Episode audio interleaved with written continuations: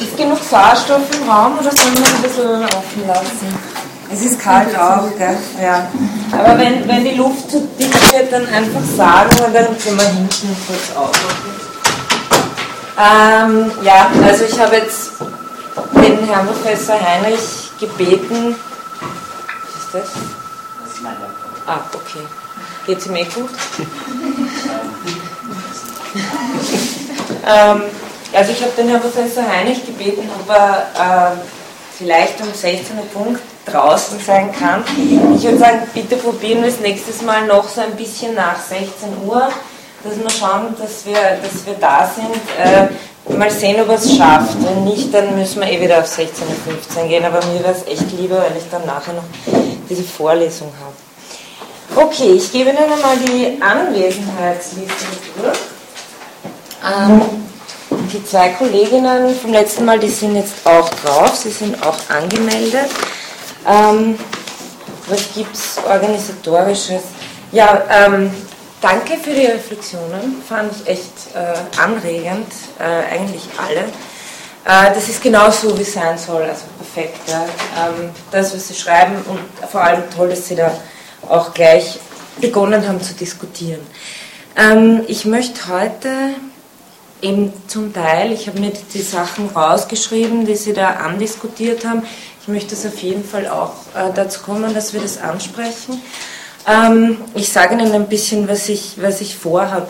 Ich möchte jetzt, nachdem wir das letzte Mal so kursorisch durch die ersten paar Seiten gegangen sind, heute ein bisschen näher am Text sein, noch bei einer Passage, die wir das letzte Mal äh, zu der wir das letzte Mal nicht gekommen sind und dann mit den Passagen einsteigen, ähm, die für heute auf dem Plan stehen. Ähm, das heißt, äh, und bitte unterbrechen Sie mich immer, wenn ich rede. Ja, genau. Eine kleine Unklarheit für mich. Diese Ja. Reflexionen, die sollten jeweils auf den Text äh, der Der nächste. kommenden Stunde Ja, genau. Okay, Ja. äh, Genau, also das sollten jeweils den Text der kommenden Stunde schon ein bisschen vordenken. Genau so ist es. Ja. Also ich meine, es spricht natürlich nichts dagegen, wenn Sie in Ihre Reflexion auch was einfließen lassen äh, vom letzten Mal. Äh, das finde ich auch immer gut, wenn da irgendwas nicht klar war. Falls ich bei irgendwas äh, unpräzise gewesen sein sollte, falls Sie noch Fragen haben, dann ist auch die Reflexion dafür der Ort. Aber primär sollte der Text ähm, gelesen, reflektiert werden, der dann für die nächste Stunde dran ist. Ähm, ja, also zuerst mal ähm, komme ich da auf dieses, ähm, wie ich meine, ein ziemliches Zentrum der Grundlegung zu sprechen. Äh, das ist BA 14 bis BA 17 und dann die Stellen, die wir äh, weiter haben mit hypothetischer kategorischer Imperativ, diese vier Beispiele, die er gibt für vollkommene, unvollkommene Pflichten, die Zweck, äh, also die Formulierungen des kategorischen Imperativs als Universalisierungsformel, als Naturgesetzformeln, als Zweckformel.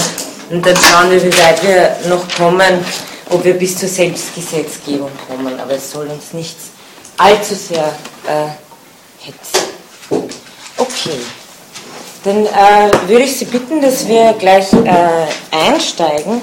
Ich habe ähm, Ihnen eine kleine Skizze mitgebracht, die auf meinem Mist gewachsen ist, die mir hauptsächlich dazu dient, mich ein bisschen zu orientieren. Ähm, ich teile sie Ihnen gleich aus, möchte sie aber zusammen mit diesem Textstück besprechen, weil bei mir vielleicht in dieser Einführungswissenschaftlichen Arbeiten war, der hat das schon einmal zu Gesicht bekommen. Ähm, es ist natürlich, äh, so wie alles äh, von mir, nicht die absolute Wahrheit, die Sie da vermittelt bekommen. Das heißt, es ist durchaus auch offen für Kritik und Berichtigung. Ähm, ich teile Ihnen das mal aus. Ähm, vielleicht die Stelle, um die es geht. Das ist äh, BA 14 und im äh, Moment, schaue ich gleich. Haben Sie dieses Reklambuch alle? Ja.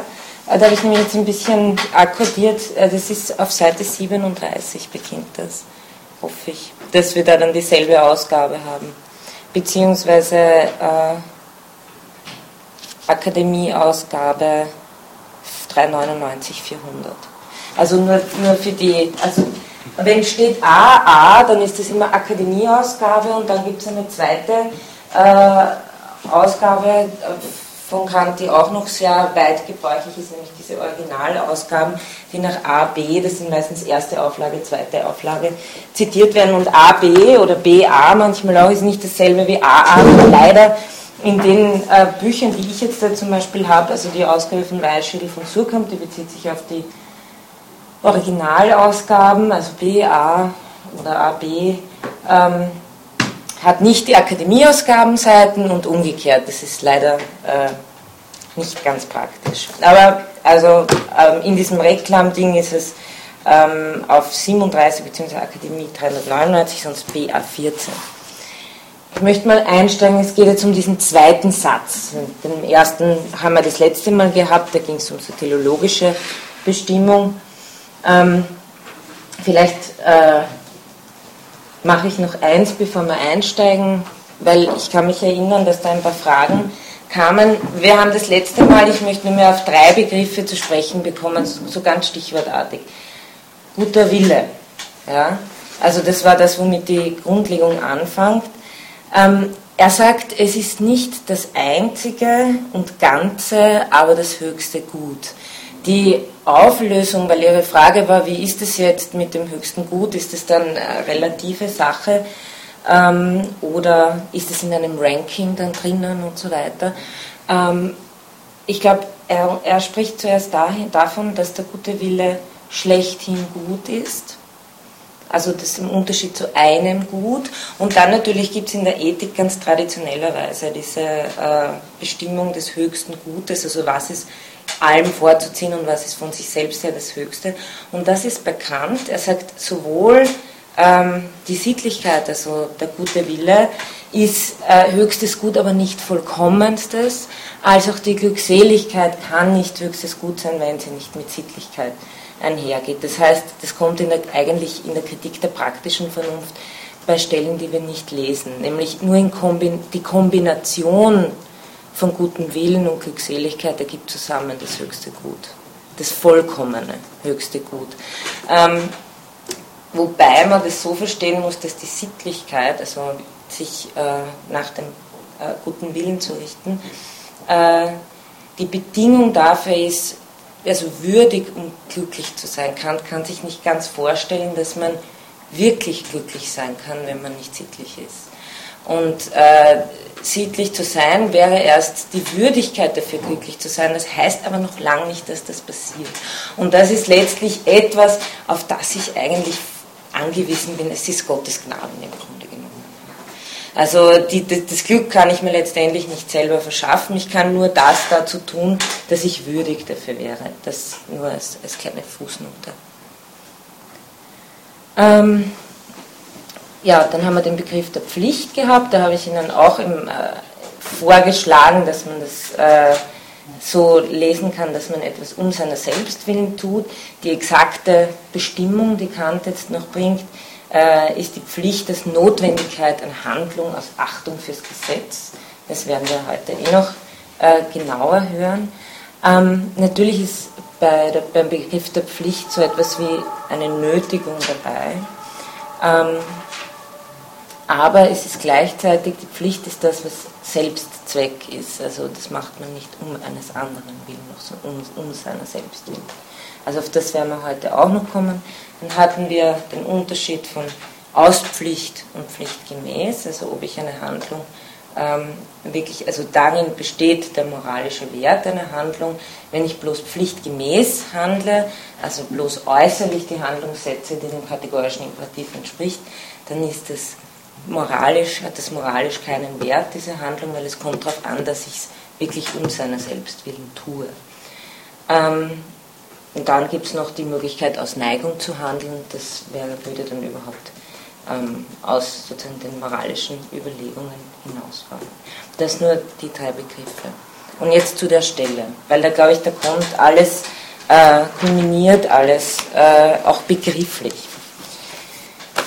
Teile Ihnen das gleichzeitig aus. Also der zweite Satz ist, eine Handlung aus Pflicht hat ihren moralischen Wert nicht in der Absicht, welche dadurch erreicht werden soll, sondern in der Maxime, nach der sie beschlossen wird, hängt also nicht von der Wirklichkeit des Gegenstandes der Handlung ab, sondern bloß von dem Prinzip des Wollens, nach welchem die Handlung unangesehen aller Gegenstände des Begehrungsvermögens geschehen ist. Ich lese noch weiter den ganzen Absatz, das ist eine ziemlich komplizierte Stelle. Dass die Absichten, die wir bei Handlungen haben mögen und ihre Wirkungen, Zwecke und Triebfedern des Willens, den Handlungen keinen unbedingten und moralischen Wert erteilen können, ist aus dem vorigen klar. Also alles, was unter, unter Zweck, unter Absicht fällt, was ich mit dieser Handlung will, also bezwecken will ähm, und was mich dazu treibt, äh, von außen sozusagen diese Handlung zu unternehmen, das alles fällt äh, nicht unter, hat keinen moralischen Wert. Sagt er, worin kann also dieser Wert liegen, wenn er nicht im Willen in Beziehung auf deren verhoffte Wirkung bestehen soll? Er kann nirgend anders liegen, und jetzt geben Sie Acht, das ist das, was, wo ich selber versuche, mir das äh, klar zu machen. Er kann nirgend anders liegen als im Prinzip des Willens, unangesehen der Zwecke, die durch solche Handlung bewirkt werden können. Denn der Wille ist mitten inne zwischen seinem Prinzip a priori, welches formell ist, und sein, zwischen seiner Triebfeder a posteriori, welche materiell ist. Gleichsam auf einem Scheidewege. Also der Wille ist mitten inne auf einem Scheidewege und da er doch durch irgendwo durch muss bestimmt werden, so wird er durch das formelle Prinzip des Wollens überhaupt bestimmt werden müssen, wenn eine Handlung aus Pflicht geschieht, da ihm alles materielle Prinzip entzogen wird.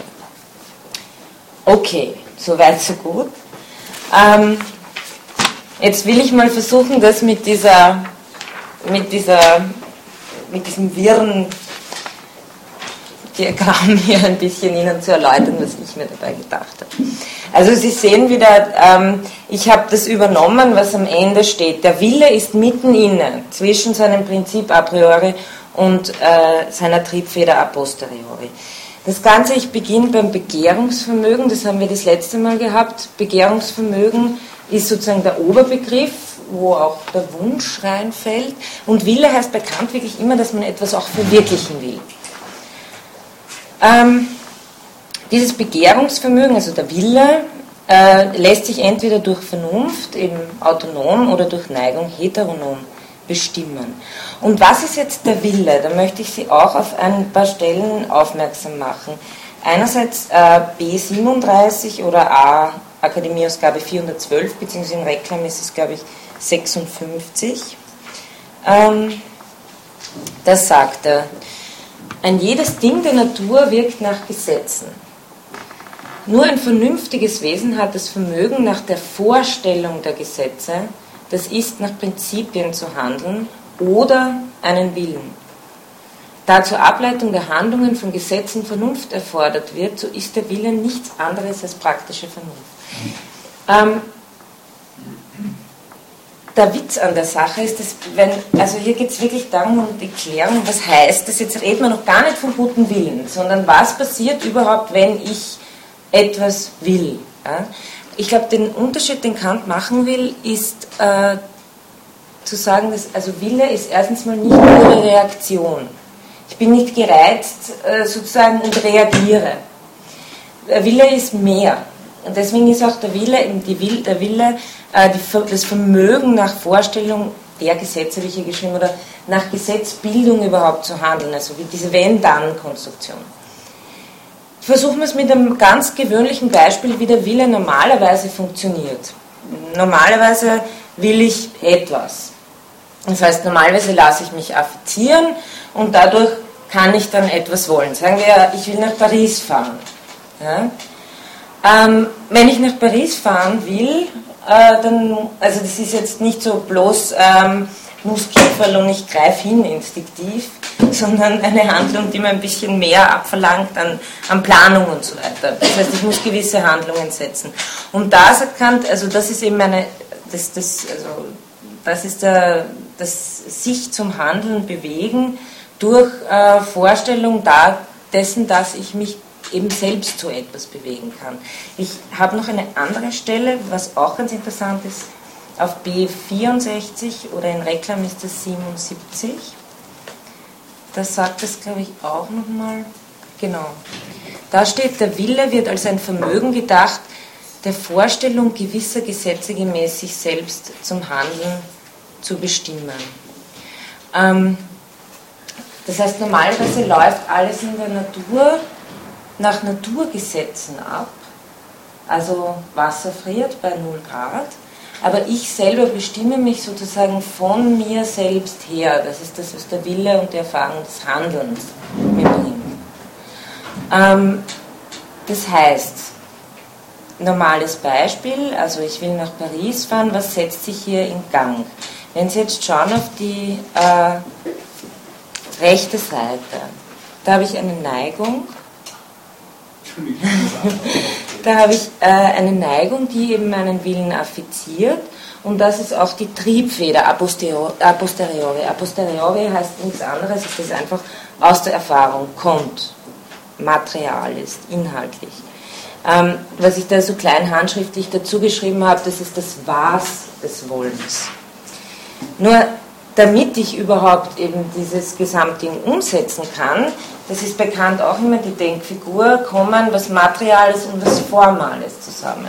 Also das heißt, mich selbst bestimmen zu, ja, wenn dann. Ich, tue, ich, ich mache, so könnte man es auch sagen, ich kann selbst einen Anfang machen. Ich bin nicht nur einfach getrieben von Naturgesetzen, jetzt ohne schon Großfreiheit und Autonomie beschwören zu können, aber meine ganz simple Erfahrung ist, dass ich nicht bloß irgendwie ähm, ja, äh, stets von der Schwerkraft angezogen werde, mal dahin falle mal dorthin falle, sondern dass ich bewusste Bewegungen setzen kann. Also ganz, ganz basal. Ja.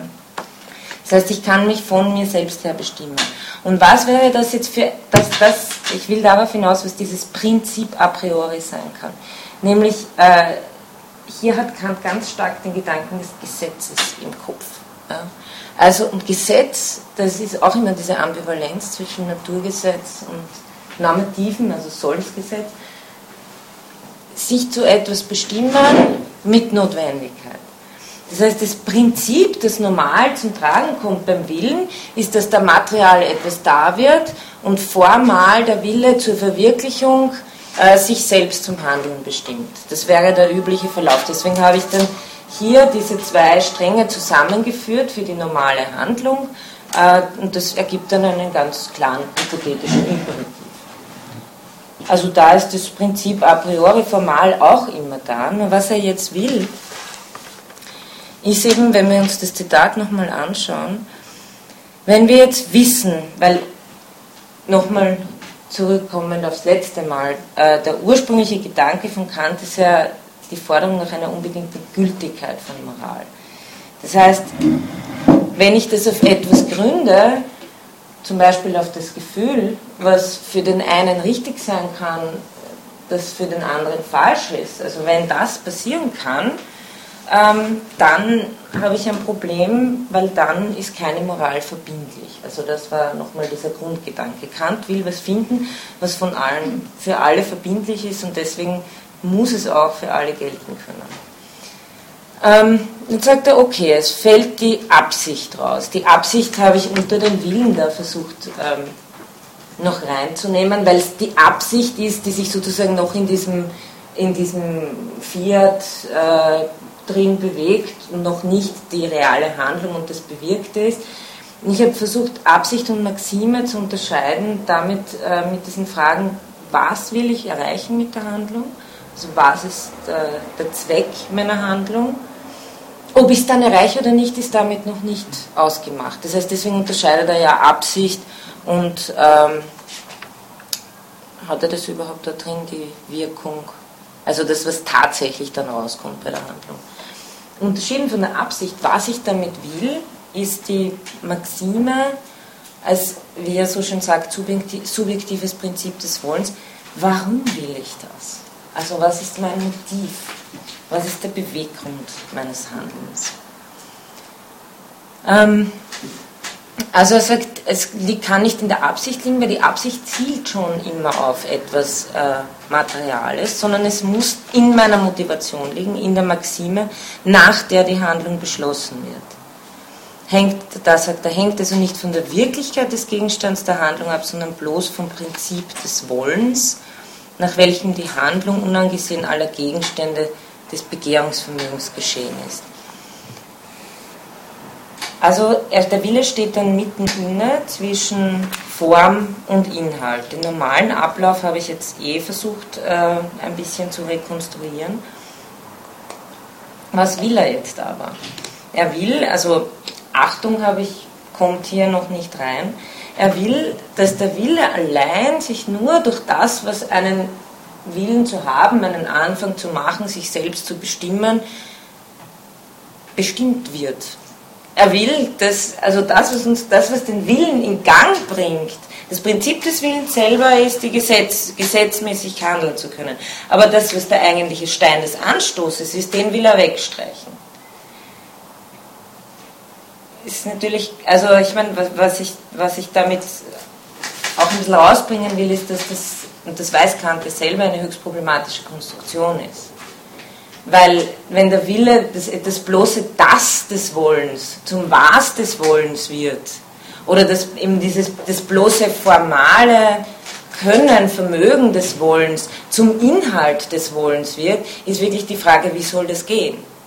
Also woher soll der Wille affiziert werden? Ja? ja was soll das überhaupt? Was soll das überhaupt? Mhm. Also das ist nur, nur um die Konstruktion irgendwie, weil mir scheint schon, das ist eine sehr, ähm, eine sehr eigenwillige Konstruktion, die, die ihre Probleme aufweist, wenn man sich das wirklich mal durchdenkt, was Wille heißen soll. Ja? Wenn es zu weit wird, dann äh, unterbrecht es einfach. Was soll, es ist nicht ganz klar, wieso Sie äh, Absicht, Zweck äh, von Maxime so klar unterschieden haben wollten. Ja, ich versuch's. Ich, also ich hab, mich hat es deshalb drauf gebracht, weil's, weil, weil Kant so klar in diesem Textstück sagt, dass der moralische Wert nicht in der Absicht, welche erreicht werden soll, sondern in der Maxime, nach der sie beschlossen wird, ähm, eben ihren, äh, ihren moralischen Wert hat. Ich glaube, ich würde sagen, eben, was ich mit dieser Handlung will, kann ich aus verschiedenen Gründen wollen. Ich kann die beste Welt wollen, die auch dem kategorischen Imperativ gemäß ist, aber kann sie aus ganz üblen Gründen wollen. Und ich glaube, da ist einfach, da steckt ein bisschen der Unterschied Moralität, Legalität drinnen zwischen Absicht und Maxime. Maxime wird jetzt äh, sozusagen nicht bloß, ähm, oder Maxime wird nicht reduziert auf das, ich will aus Pflicht handeln Nein, ich habe mir. Ja, das wäre schon zu allgemein, oder? Das wäre, na, Maxime, ich habe nämlich auch aufgrund ihrer Reflexion, weil, ich da, weil mich das ein bisschen zum Nachdenken gebracht hat, wie das mit der Neigung zusammenhängt. Maxime ist, ist wirklich sozusagen eine, ein, ähm, eine, eine, eine selbstgemachte Regel des Handelns. Oder äh, ich versucht mir auch, ähm, ja, Regeln des Verhaltens, sagt Kant an einer Stelle. Und er gibt ja das Beispiel bei der Kritik der praktischen Vernunft ganz am Anfang, sagt er, ich kann es mir zur Maxime machen, jede Beleidigung zu rächen, zum Beispiel. Das heißt, es ist sowas wie ein, ein, ein Vorsatz. Warum tue ich das jetzt? Ja, weil ich habe mir vorgenommen, äh, jede Beleidigung zu rächen. Äh, das heißt, es ist so etwas wie ein, ein sich selbst ein Motiv geben, eine Regel des Handelns geben. Und die entspringt natürlich immer dem Subjekt, deswegen nennt es ja auch diesen äh, subjektiven Beweggrund. Aber das Ziel ist eben, diese Maxime so weit, wie, also eigentlich deckungsgleich zu machen mit dem formalen Gesetz, das dann für alle gelten würde. Das heißt, nur in diesem Fall ist die Maxime dann äh, die Gesetzmäßigkeit selbst zu wollen. Oder eben der kategorische Imperativ. Also eine solche Maxime kann es geben. Ja. Ich dachte immer, dass der, der kategorische Imperativ die Maxime beurteilt, nicht dass sozusagen die Maxime dorthin rutschen kann. sie letztlich nur mehr das wird. Aber wir wissen da. Ja, aber nein, nein, das ist schon interessant, weil ähm, wenn, wenn der kategorische Imperativ sagt, dass man also handle nach derjenigen Maxime, durch die du zugleich wollen kannst, dass sie allgemeines Gesetz wäre, dann ist die Maxime ist der Beweggrund für mein Handeln. Und dieser Beweggrund für mein Handeln soll dasselbe sein wie das gesetzmäßige Wollen. Also das soll sozusagen, ich, ich sage nicht, dass er jetzt von, seinem, von seiner Textur her dasselbe ist. Aber er soll sozusagen die, die, er soll sich decken letztendlich. Ja? Aber ist die Maxime nicht, nicht der Beweggrund, sondern nur die, eben die Handlungsregel, also egal warum ich so handle, geht es bei der Frage nach dem Beweggrund nicht darum, ob ich zum Beispiel nach, dem, ähm, nach einer verallgemeinerungsfähigen Maxime handeln möchte, weil ich sie für richtig halte. Ich also, glaube, es also ich, ja. Wenn doch wegen der Absicht vorher ist. Ich hätte ja. so verstanden, dass in der Zweck nicht die Mittel heiligen soll, indem man die Absicht von der Maxime trennt. Also ich sage dann, darf jemanden, jemanden Geld betrügen, weil ich es den Kindern in Afrika spende oder so. Also das, den Kindern in Afrika zu helfen, wäre in dem Fall die Absicht. Mhm. Aber dann, dann muss man was anderes auch noch tun. Also da, das, das, sind, das sind, also ich meine, da würde es natürlich auch zutreffen, aber ich glaube, äh, es geht bei der Absicht wirklich darum, äh, nochmal zu differenzieren, zu sagen, ich will den Kindern in Afrika helfen, aber warum? Damit ich irgendwie gut dastehe, damit ich bei der nächsten Gala-Party irgendwie als die tolle Spenderin. Aber das ist irrelevant. Es geht darum, dass ich niemandem Geld betrügen darf, ganz egal. Na, aber es geht auch darum, dass meine tolle Absicht so moralisch unterstützenswert sie ist, ihren gesamten moralischen Wert verliert, wenn ich sie nicht, äh, wenn meine Maxime nicht ist, das um äh, seiner selbst willen zu tun. Also weil ich es eben verallgemein, weil ich es als allgemeines Gesetz will.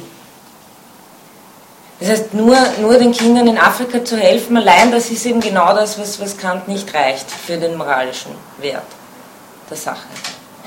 Das mit dem Beweggrund, glaube ich, stimmt terminologisch. Er schreibt, er schreibt da vom im subjektives Prinzip des Wollens. Ich habe nur geglaubt, dass da irgendwie Beweggrund auch steht. Ist das nicht im Zusammenhang mit dem, der Pflichterfüllung also das ist nur dann die Pflicht erfüllt, wenn eben diese ganzen falschen Beweggründe wegfallen. Also wenn ich nur im Sinne des Gesetzes handle. Ja, da, da, da verwendet er, da verwendet er den Begriff der Triebfeder. Er verwendet den Begriff der Triebfeder für diese aposteriorischen Sachen und den des Beweggrundes eher für, die, für, für, den, für, das, für das Gesetz. Aber es kann sein, dass sie da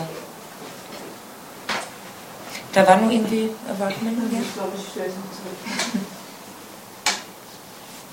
Also das, das, ähm, die, die Frage ist ja, die ich auch für entscheidend halte, gibt sowas überhaupt? Ja? Also gibt sowas wie, äh, wie einen, einen äh, Willen, der sich selbst motivieren kann, nur nach seinem Prinzip zu handeln? dass diese Konstruktion, die Kant will und die er, weil er eben Kant ist und weil er kein Prinzipienreiter ist, sondern immer auch aufs Phänomen schaut, äh, immer, das ist, passiert bei Kant oft, selbst unterläuft dann. Weil was ist denn mit, der, mit dem Gefühl der Achtung, um da jetzt äh, gleich den nächsten Satz weiterzulesen? den dritten Satz. Also jetzt haben wir diese ganze komplizierte Konstruktion, dass der Wille eigentlich nur sich durch seine eigene Gesetzmäßigkeit bestimmen soll. Und dann sagt er, dritter Satz, Pflicht ist die Notwendigkeit einer Handlung aus Achtung fürs Gesetz. Zum Objekt als Wirkung meiner vorhabenden Handlung kann ich zwar Neigung haben, aber niemals Achtung. Eben darum, weil sie bloß eine Wirkung und nicht Tätigkeit eines Willens ist dann äh, überspringe ich ein bisschen den nächsten Satz. Nur das, was bloß als Grund, niemals aber als Wirkung mit meinem Willen verknüpft ist, was nicht meiner Neigung dient, sondern sie überwiegt, wenigstens diese, von deren Überschlage bei der Wahl ganz ausschließt, mithin das bloße Gesetz für sich kann ein Gegenstand der Achtung und hiermit ein Gebot sein. Nun soll eine Handlung aus Pflicht den Einfluss der Neigung und mit ihr jeden Gegenstand des Willens ganz absondern. Also bleibt nichts für den Willen übrig, was ihn bestimmen könne, als objektiv das Gesetz und subjektiv reine, reine Achtung für dieses praktische Gesetz, mithin die Maxime einem solchen Gesetze, selbst mit Abbruch aller meiner Neigungen Folge zu leisten. Und dann vielleicht noch diese, diese zwei, dieses zweite Sternchen, äh, die Fußnote. Ähm, ja, was sagt er? Was ist mit dieser, also diese Achtung ist ja wirklich eine sehr seltsame Sache. Ja? Äh, was soll das da sein? Man könnte mir vorwerfen, es suchte ich hinter dem Worte Achtung nur Zuflucht in einen dunklen Gefühle, anstatt durch einen Begriff der Vernunft in der Frage deutliche Auskunft zu geben. Allein wenn Achtung gleich ein Gefühl ist, so ist es doch kein durch Einfluss empfangenes, sondern durch einen Vernunftbegriff selbstgewirktes Gefühl und dadurch von allem äh, unterschieden. Und dann noch ein paar Sätze weiter, die unmittelbare Bestimmung des Willens durchs Gesetz und das Bewusstsein desselben heißt Achtung, da ist ein, ein phänomenologisches Catchword sozusagen, äh, das, auf das wird Heidegger dann äh, auch eingehen, so dass diese als Wirkung des Gesetzes auf Subjekt und nicht als Ursache desselben angesehen wird. Und jetzt ein sehr populär gewordener Satz. Eigentlich ist Achtung die Vorstellung von einem Wert, der meiner Selbstliebe Abbruch tut. Also sozusagen hier äh, eher vom, vom, vom Gefühls, äh, von der Gefühlswertung her explizit. Was ist jetzt mit dieser Achtung? Die kommt da auf einmal Woher kommt die geflogen? Oder wieso braucht, wieso braucht er diese Konstruktion?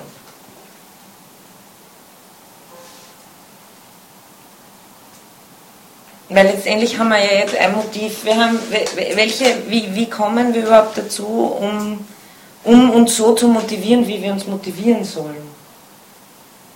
Oder der, das Ganze ist das, der Versuch, den guten Willen halt zu beschreiben wenn ich das richtig verstehe, oder mein Gefühl mhm. davon ist, äh, dass es die Achtung also irgendwie eine gewisse Art von Belohnung ist. Also die nicht von vorher, vornherein steht, ich mache das Gesetz, weil dann geht es Dann wäre es ja ein gewirktes Gefühl. Ja, das Aber ist von der Vernunft. Ja, er sagt, es geht mit dem einher. Ne? Also dass ich sozusagen vernünftig handle oder mhm. vernünftig will, überhaupt damit kommt die Achtung es ist nicht. Also es ist Würden Sie sagen, die Achtung kommt erst? Wann kommt. Also ich will zuerst und dann kommt die Achtung. Ja. Also ich will und die Achtung ist dabei. Und durch das Wollen ist die Achtung dabei. Ja, aber wie können Sie wollen? Das, das, wie, wie, wie können Sie wollen, wie können Sie die bloße Gesetz, das bloße Prinzip Ihres Willens selbst wollen? Mhm. Die Achtung äh, ist eben eine quasi Emotion, das Wollen wie Wollen. Mhm. Also ich, ich würde auch eher sagen, dass die, dass die Achtung letztlich, ich meine, man könnte sowas, man könnte versuchen von sowas wie einer Vollzugsidentität zu sprechen, sagen, das geht ja. miteinander einher. Aber äh, letztendlich äh, glaube ich schon, wenn er sagt, ähm, also das sagt er ja eigentlich relativ klar bei dem letzten Satz des Absatzes im Fließtext, den ich vorgelesen habe. Also, dass nichts übrig bleibt als objektiv das Gesetz, das spricht, also sprich das Prinzip des Willens, und subjektiv die reine Achtung für dieses praktische Gesetz. Und ja, und das ist, gilt beides dafür, den Willen zu bestimmen.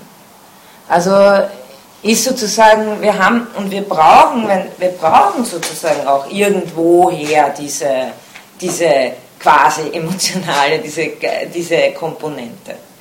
Weil es eben sonst sehr schwer denkbar wird. Wie soll das gehen? Ein Wille muss ja etwas, also der muss ja irgendwoher mal äh, in Gang kommen. Er muss auch einhergehen sozusagen mit einem, mit einem Gefühl. Das ist dann das, worüber Husserl versucht, aber das, da kommen wir dann eh dazu. Aber ähm, wie kann ich wollen ohne Werten denken oder wie kann ich wollen ohne Fühlen denken? Und ich glaube, Kant äh, sieht das im Grunde genommen schon auch, weil er hier das Gefühl der Achtung eine Rolle spielen lässt. Und ich meine, dass, dass wir das alles so schlucken und sagen, ja, ja, klar, ähm, alles sind Neigungen, nur die Achtung, die ist von, ein, von, ein von der Vernunft gewirktes Gefühl und deswegen fällt sie sozusagen aus den, aus den Gefühlen raus, die äh, diese nicht allgemeingültige Basis für die Moral darstellen würden und deshalb für Kant gestrichen sind für die Moralbegründung. Also er sagt ja etwas weiter unten auf mhm. der Fußnote dann, also es ist etwas, also ist es etwas, was weder als Gegenstand der Neigung noch der Furcht betrachtet wird, obgleich in beiden zugleich etwas Analogisches hat. Also es ist ja vielleicht schon so gedacht, dass in einer gewissen Weise ähm, eine Beziehung herrscht zu irgendwas Gemütsartigem, mhm. also in einer gewissen Disposition eher das Gesetz zu fürchten mhm. oder eben was anderes und dann sozusagen in dem Vollzug sich aber das Gefühl der Achtung erst völlig entfalten kann. Aber das ist, wahrscheinlich ist da schon irgendeine Art von. es ist schon ein Gefühl. Also es ist, nicht, es ist ja im Grunde nicht mal eine Quasi-Emotion, es ist schon ein Gefühl, aber ihm kommt es darauf an, woher wird das Gefühl verursacht. Und wenn das ein Gefühl ist, das verursacht werden kann durch die Vernunft selbst, dann ist es nicht empirisch verursacht, was auch immer das heißen soll. Aber ähm, also man kann es vielleicht wirklich am besten so denken, wenn man, wenn man dann in der Kritik der praktischen Vernunft bei dem letzten Paragraphen das kommt, wodurch er versucht, überhaupt zu erklären, wie sowas möglich sein soll. Nämlich durch das Faktum der praktischen Vernunft, dass wir es einfach erfahren, ja, dass uns das anspricht. Eigentlich die Grunderfahrung des Anspruchs. Und wenn man von diesem Erfahrungszusammenhang ausgeht, dann glaube ich, dann kriegt man es am ehesten her. Aber wenn man es jetzt so reißbrettartig, wie ich das jetzt gemacht habe, ähm, aufzeichnet, was man durchaus auch kann, wenn man von Kant her allein kommen will, dann wird sozusagen zum Rätsel, was das heißen soll, dass die Achtung ein vernunftgewirktes Gefühl ist.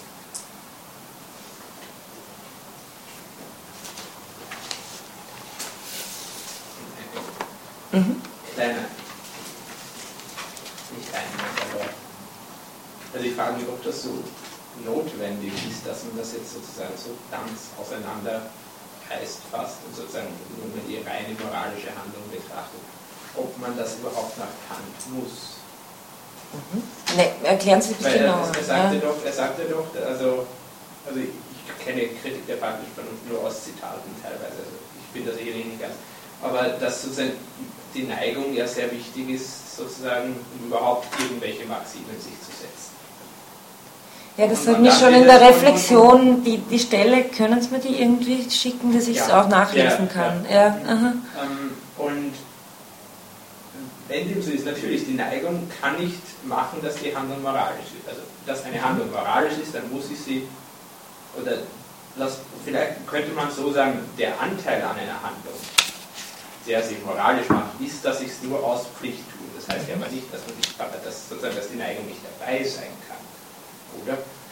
Und dann hätten wir das Problem gelöst, dass ich sozusagen wirklich eine, eine reine moralische Motivation und so weiter brauche. Naja, Moment, sie, kann, sie kann dabei sein, aber äh, das Grundgerüst ist mal, dass sie nicht dabei ist. Ja, ja, um sozusagen klarzustellen. Ja. Nimmt ja auch diese extremen Beispiele, wo er sagt, also der, der Menschenhasser, der trotzdem. Ja. Das, ist ja, das muss man nicht so verstehen, so sollten jetzt alle handeln, aller äh, Schiller dann, mhm. sondern man kann einfach sagen, da stellt das Extrembeispiel klar, um einfach klar zu machen, was ist denn moralisch. Weil moralisch heißt mhm. nicht aus Neigung handeln. Mhm. Ich glaube, das heißt ja nicht sozusagen, dass, äh, nicht, dass das das Ziel ist, wo wir hinstreben, dass mhm. man alle Neigung loswerden. Wenn man das macht, dann also finde ich, ist das auch mit der Achtung nicht mehr so problematisch. Weil dann kommt die nur dazu, sozusagen etwas, also ich finde, vielleicht, also, wenn ich etwas vernünftig mache, dann stellt sich doch diese Achtung auch ein. Dass ich sozusagen unter all den Sachen, die ich tun könnte, mich einfach treiben lassen und so weiter, die eben vernünftig handle. Aber, ja. Also ich weiß nicht, ob man es einfach so. Ich, ich glaube, es geht um, um eine andere Frage auch noch. Warum können wir überhaupt moralisch sein? Und das muss Kant letztlich mit einer, mit einer reinen, aus dem a priorischen Bereich kommenden, imperativischen, einem, einem Ereignis des Imperativs erklären, das er nirgendwo anders herhaben darf. Und, das, und die Frage ist, wie soll das gehen? Also wie sollen kategorische Imperative überhaupt möglich sein? Weil ähm, ich, ich würde Ihnen das alles zugestehen mit den Maximen, die aus dem, die, die aus dem subjektiven und auch aus dem Neigungsbereich letztlich entstammen, auch wenn sie als Regeln selber schon ein bisschen mehr sind als, als bloße Affektion. Aber letztendlich geht es um die Frage, warum oder woher kommt auf einmal diese, diese, dieses moralische Gesetz? Und da, das muss er quasi, wenn man so will, aus, aus dem Anti-Empirischen, aus dem Nicht-Aposteriorischen erklären. Und da kriegt er, glaube ich, das Problem. Weil äh, wenn das im rein a priorischen ist, wie soll es uns ansprechen?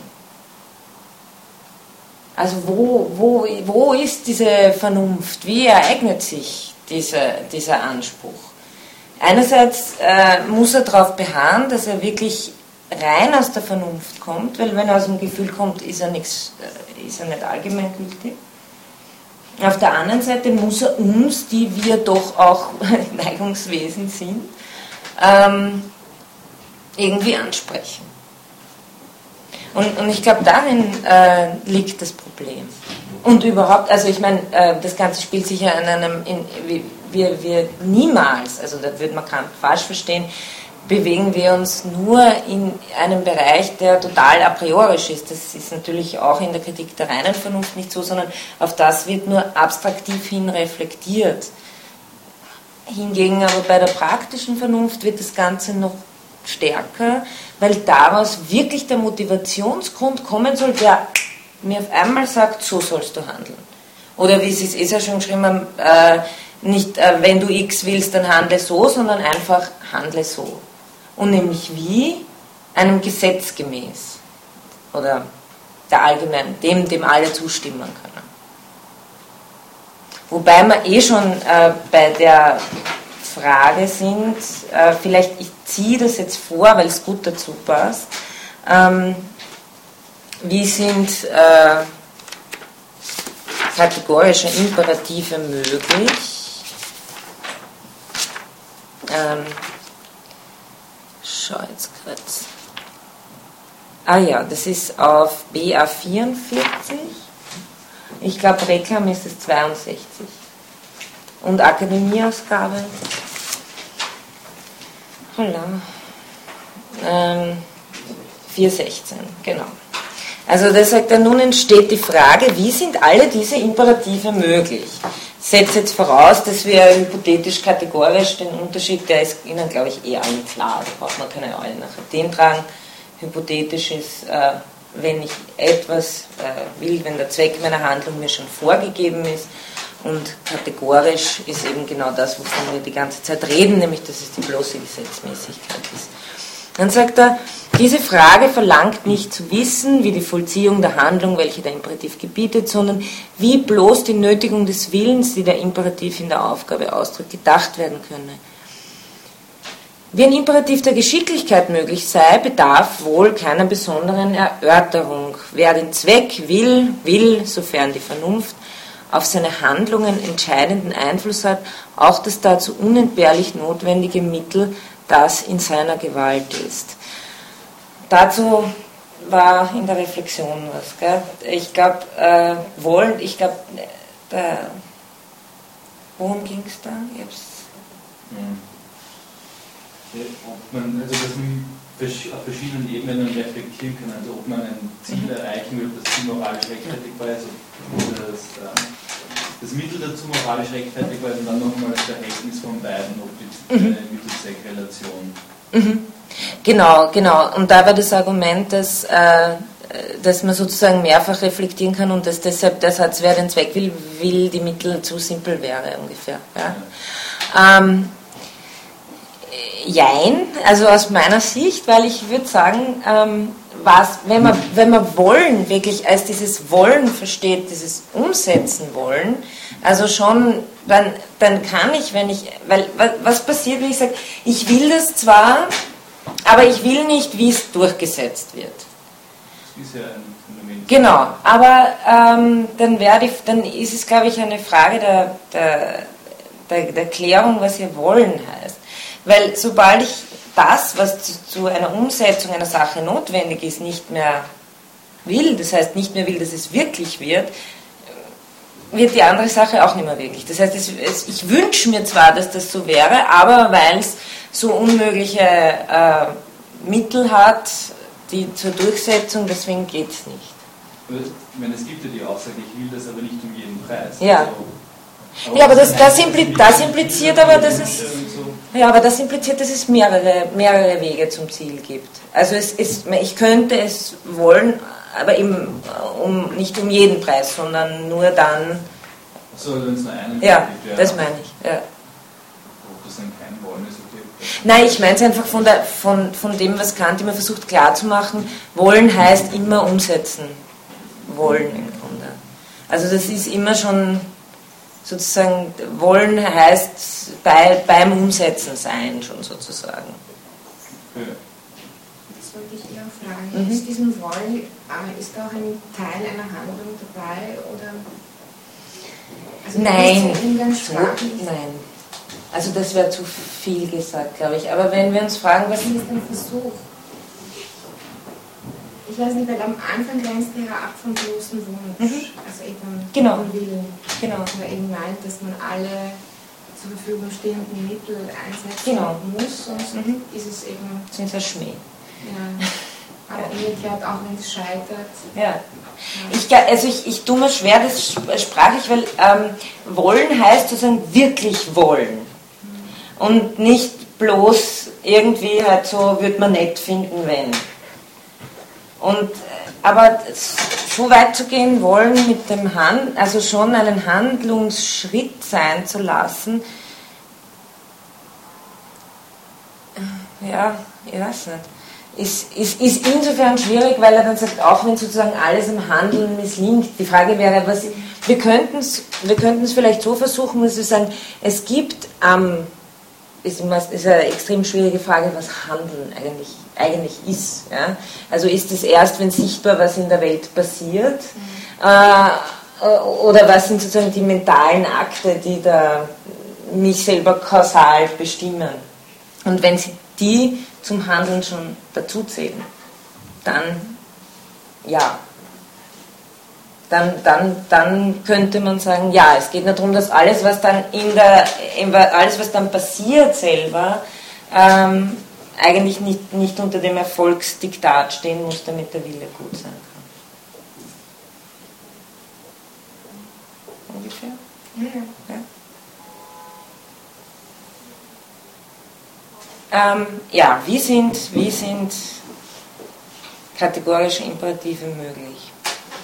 Ähm, da haben wir zuerst gehabt, äh, genau, analytisch. Jetzt nehmen wir mal an, ge geben wir ihm mal zu, ähm, das ist so äh, mit dem Mittelzweck, obwohl ich zugebe, da kann man schon differenzieren, aber nehmen wir mal den strengen Fall an, es geht nur das und wollen heißt genau das. Ähm, was aber, glaube ich, der Punkt ist, ist, wenn er da fragt, wie ist ein hypothetischer Imperativ möglich, also wie ist der Imperativ, geh zum Bahnhof und kauf dir ein Ticket möglich, dadurch, dass, mir, dass ich nach Paris fahren will, ja, also dass ich irgendwie äh, jetzt Lust habe, nach Paris zu fahren, ergibt sich aus diesem äh, äh, Sinnbestand, ergeben sich für mich einige Handlungsmöglichkeiten und einige Imperative. Wenn ich zu Hause sitzen bleibe, werde ich schwer nach Paris kommen und so weiter.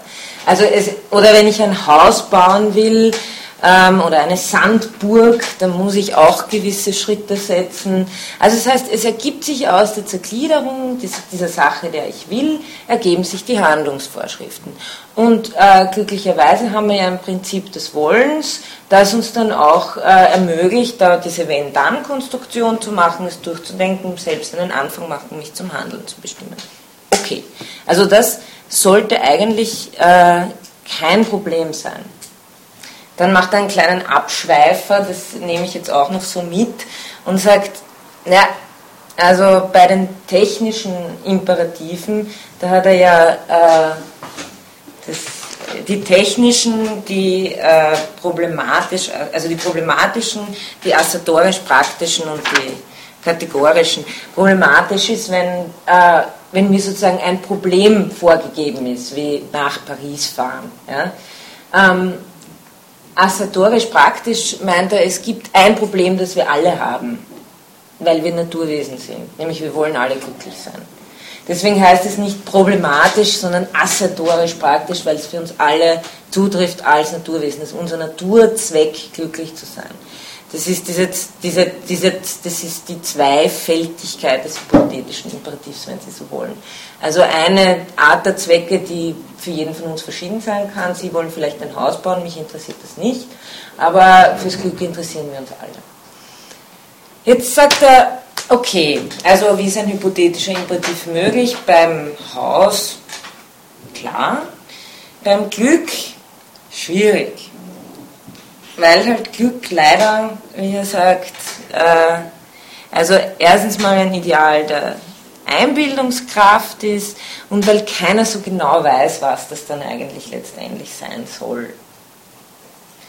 Und deswegen gibt dieser schöne Begriff Glück für uns keine eindeutigen Handlungsregeln her, außer eben diese Ratschläge, der Klugheit, die samt und sonders bei Aristoteles äh, schon stehen, ähm, wie er da aufzählt, ähm, ja, Diät halten, sparsam sein, höflich, also höflich sein. Es ist ein bisschen eine Umformung dessen, was bei Aristoteles steht, aber es ist ungefähr das. Zurückhaltung, die Tugenden. Also das wär, ist halt sein Argument. Das ist ein Glück. Und da kann ich mich auch erinnern, in der Reflexion kommt auch nochmal dieser Unterschied zu Aristoteles ganz stark, der Handeln nämlich als Streben versteht. Und da kommt ein bisschen was anderes äh, zum Tragen, weil wenn ich Glück äh, so als den Antrieb verstehe, ich weiß zwar nicht genau, was es ist, aber ich will dorthin, ich strebe danach, dann haben wir einen Handlungsbegriff, wie er in der nikomachischen Ethik auf der ersten Seite des ersten Buches steht. Alles strebt nach einem Ziel. Und der Unterschied im Handlungsbegriff, der sich ändert von diesem griechischen Ding zum, sagen wir, aufklärerischen, kantischen hin, ist, dass, äh, dass dann ein Handeln nicht mehr als Streben, sondern Handeln als Wollen verstanden wird. Und als Gesetz, selbstgesetzgebendes oder gesetzmäßiges Wollen. Und ich glaube, dadurch, äh, bei Kant ist, es, bei Kant ist ein, äh, ein, ein ein Streben sozusagen, ja, das, das fällt bei ihm eigentlich aus seinen Betrachtungen, vor allem des Handelns, eher raus. Also entweder ich werde fremdbestimmt im Handeln, das ist vielleicht eher ein bisschen Streben, ja, so instinktiv mache ich ja das und das, das ist aber fremdbestimmt, oder ich bin selbstbestimmt. Und da, glaube ich, fällt es irgendwie auseinander.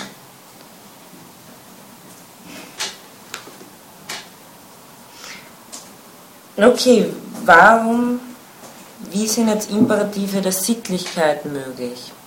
Das ist auf äh, BA 49 dann, also das ist äh, zwei Seiten weiter.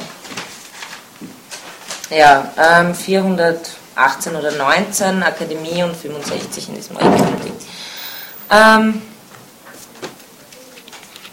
Dagegen wie der Imperativ der Sittlichkeit möglich sei, ist ohne Zweifel die einzige einer Auflösung bedürftige Frage.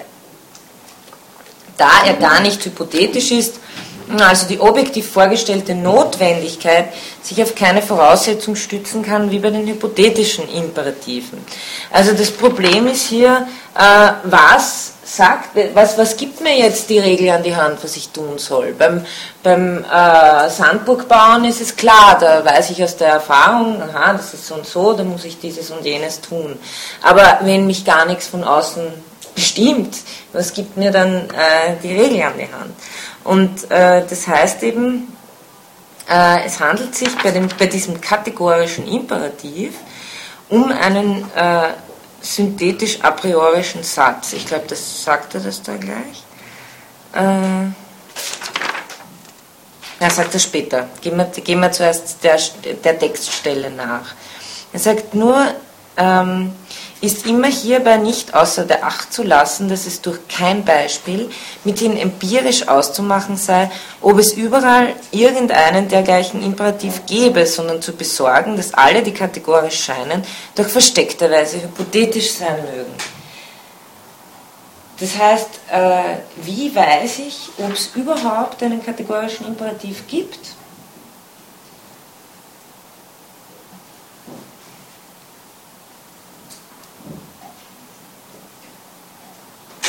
Jetzt rein aus, dem her. Ich meine, wenn, wenn, sie, wenn, wenn sie sich die, also wie er die Grundlegung aufbaut, hat es bis jetzt nur so aufgebaut, wenn man es genau liest, dass er sagt, was kommt alles in Frage dafür, dass er das wirklich schlechte Dings gut genannt werden kann? Das fällt raus, das fällt raus, das fällt raus, das fällt raus. In der Kritik der praktischen Vernunft werden Sie es noch deutlicher sehen, dass er es eigentlich rein hypothetisch mal ansetzt und sagt, wie müssen wir das überhaupt denken? Und kommt dann dazu und sagt, nein, das müsste eigentlich so ausschauen. Und dann fragt er sich, und gibt es das eigentlich? Also ist, ist, das jetzt, ist das jetzt überhaupt wirklich? Also zuerst haben wir mal die Sache, wie müsste es ausschauen, aber die Frage ist jetzt, äh, ist es überhaupt da? Und dann kann ich einen, einen kategorischen Imperativ jemals irgendwo in der Empirie finden?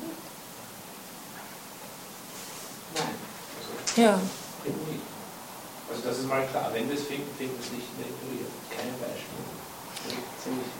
Kein Beispiel, ja. Also ähm, ziemlich, ziemlich schwierig im Grunde, wenn wir etwas finden sollen, für das wir äh, nirgendwo einen Anhaltspunkt haben, äh, in dem wir es finden sollen. Ähm, da kommt dann eben diese, diese Stelle, dass ich äh, im Grunde selber nie wissen kann, wenn ich es jetzt empirisch rückwirkend betrachte, ob ich tatsächlich danach gehandelt habe oder nicht. Ich erfahre den kategorischen Imperativ eigentlich immer nur als den Anspruch, handle so. Und den Anspruch, eben den Aufruf, meine Maxime wirklich dem anzumessen. Ob es mir tatsächlich gelingt oder nie, ist etwas, was ich nie, was auch in der empirischen Welt nie auftaucht, was ich nicht beweisen kann. Ähm, Jetzt möchte ich äh, auf die, also wir haben keine Beispiele dafür, um das äh, zu beweisen, weil es muss rein aus der Vernunft kommen. Und dann möchte ich auch noch auf eine Frage eingehen, ähm, die allen vielleicht dann aufgefallen ist, wenn sie nicht sehr mit der Kritik der reinen Vernunft vertraut sind, nämlich wo auf äh, BA 50 oder 51 ähm, kommt Zweitens ist bei diesem kategorischen Imperativ oder Gesetze der Sittlichkeit der Grund der Schwierigkeit, die Möglichkeit derselben einzusehen, auch sehr groß.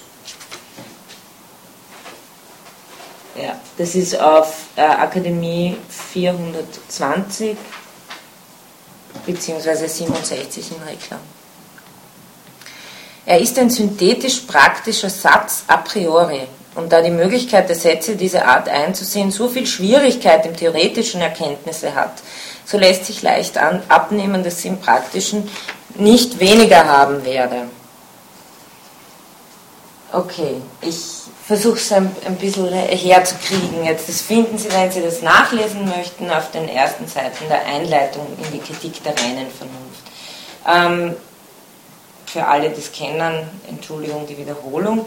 Es gibt eben äh, nach Kant analytische Urteile, das heißt, das Urteil ist schon im Begriff enthalten, und es gibt synthetische Urteile, das heißt, das Urteil geht über einen Begriff hinaus.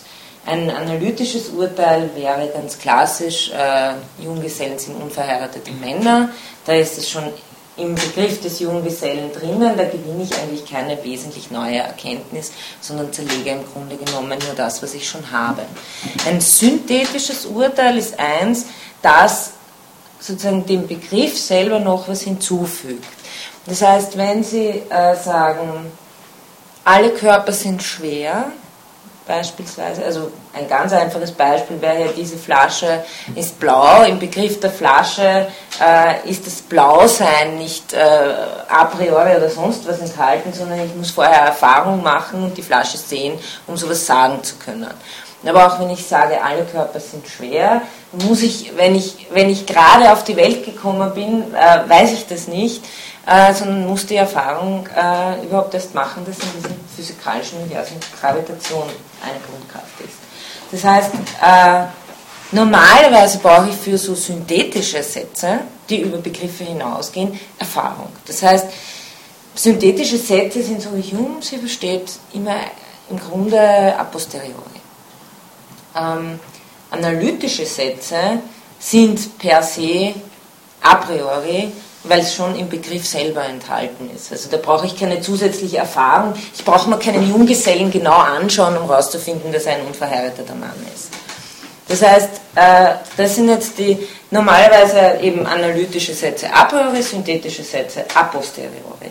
Und der Witz der Kritik der reinen Vernunft, der Grundfrage ja neben ist Metaphysik als Wissenschaft möglich ist, sind synthetische Urteile a priori möglich? Das ist eigentlich das Gesamtprojekt der äh, Kritik der reinen Vernunft. Warum? Weil Kant sagt, wenn wir Erkenntnis haben, die allgemein und notwendig sein soll, also wenn wir wirklich Erkenntnis haben wollen, dann, das zieht er die Konsequenz aus Hume, dann kann sie nicht aus der Erfahrung kommen. Das zeichnet ihre Allgemeinheit und Notwendigkeit, bringt es mit sich. Das heißt, diese Erkenntnis muss a priori sein. Die Frage ist jetzt, gibt es irgendeine Erkenntnis a priori, die mehr ist als nur ein Zergliedern von dem, was eh schon da ist? Also gibt es eine, eine äh, Erkenntnis a priori, eine allgemeine notwendige Erkenntnis, die gleichzeitig synthetisch ist?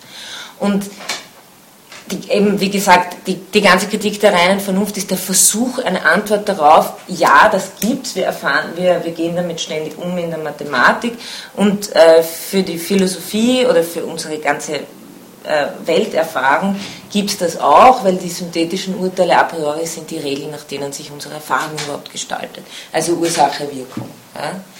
Das heißt, das nur so als kleinen äh, Ausflug zu synthetischen Sätzen a priori. Jetzt, warum ist dieser kategorische Imperativ auch so ein synthetischer Satz, a priori, so, ein, so einer, der einem eine ganze Kritik der reinen Vernunft kostet, äh, um die theoretischen zu beweisen und schließlich schreibt er Kritik, die Kritik der praktischen Vernunft, den zu weisen. Wenn Sie auf die Fußnote schauen, dieses kleine Sternchen wieder, versucht er das zu erklären. Ich verknüpfe mit dem Willen ohne vorausgesetzte Bedingung aus irgendeiner Neigung die Tat a priori mithin notwendig, obgleich nur objektiv, das ist unter einer Idee der Vernunft, über alle subjektiven Bewegursachen völlige Gewalt hätte. Das ist nicht so wichtig in der Klammer.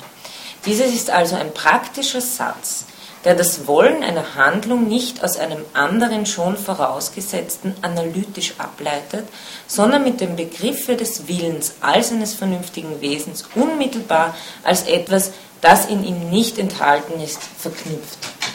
Das heißt, es verknüpft den reinen Willen mit der Tat. Und das ist was, also erstens einmal ist es im, im äh, bloßen Wollen nicht enthalten,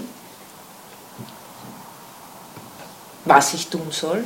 Im Das des Wollens ist das Was des Wollens nicht drinnen. Aber, oh Wunder, der kategorische Imperativ sagt mir sozusagen, gibt mir wie Sie ganz richtig gesagt haben, den Test an, was mein wahrhaftes Wollen sein soll.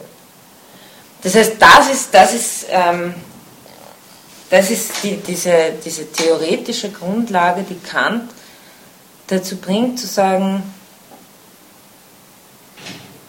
hier passiert etwas Synthetisches. Das ist nicht bloß etwas, wo sich der eine Begriff aus dem anderen, äh, in dem anderen schon enthalten ist, sondern hier passiert etwas, wozu ich keinerlei Erfahrung brauche, sondern was mir einfach so, und daran glaubt er wirklich, man kann ja auch das bezweifeln. Aber ich glaube, das, das Wunder, dem Kant wirklich nachgehen will, ist dieser Anspruch, was wäre, wenn alle so handeln würden? Oder überhaupt die Allgemeinheit mitzureflektieren. Und das formuliert er eben so in seinen, in seinen äh, Begriffen dann.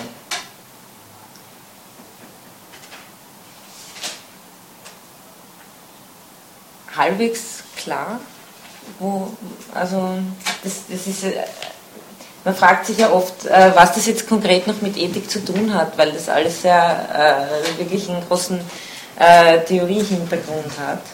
Aber vielleicht kommen wir, damit wir uns ein bisschen entspannen, ähm, zu den Beispielen, weil die, an denen zeigt sich ja äh, einiges ganz gut. Ähm, die Diskrepanz dessen, was Kant eigentlich will und dessen, was er so tut dann in seiner konkreten Argumentation.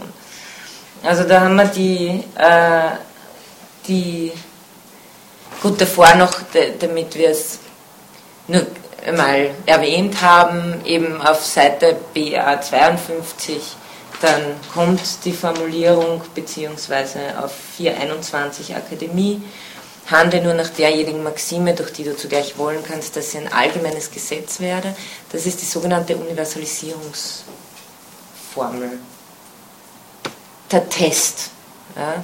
Also kategorischer Imperativ ist immer wie ein Test, äh, dem ich mich unterziehe, oder dem ich, Entschuldigung, dem ich meine Maxime unterziehe und wenn die verallgemeinerbar ist, dann geht es durch.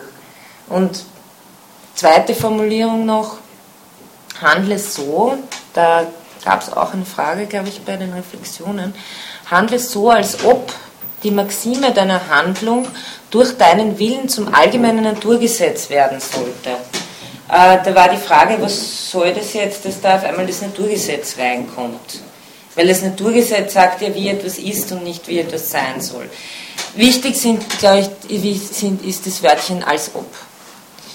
Und es hilft mir, also mir hilft es manchmal auch, wenn man versucht, den kategorischen Imperativ durchzuspielen, ähm, denkt mir im Grunde genommen, obwohl ja das nichts mit Konsequenzen zu tun hat, aber im Grunde genommen denkt man ja, was wäre dann? Wie schaut die Welt aus?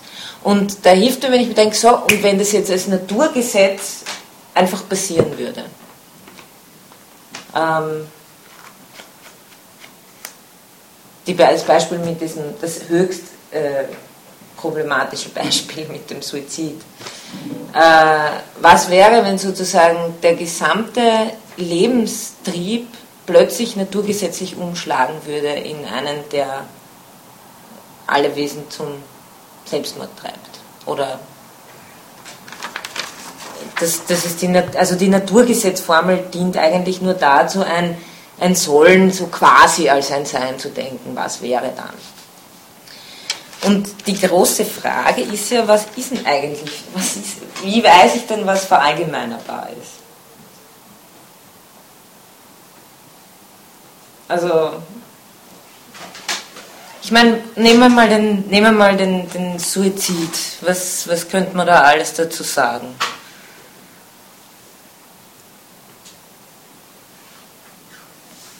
Sind Sie da alle einverstanden?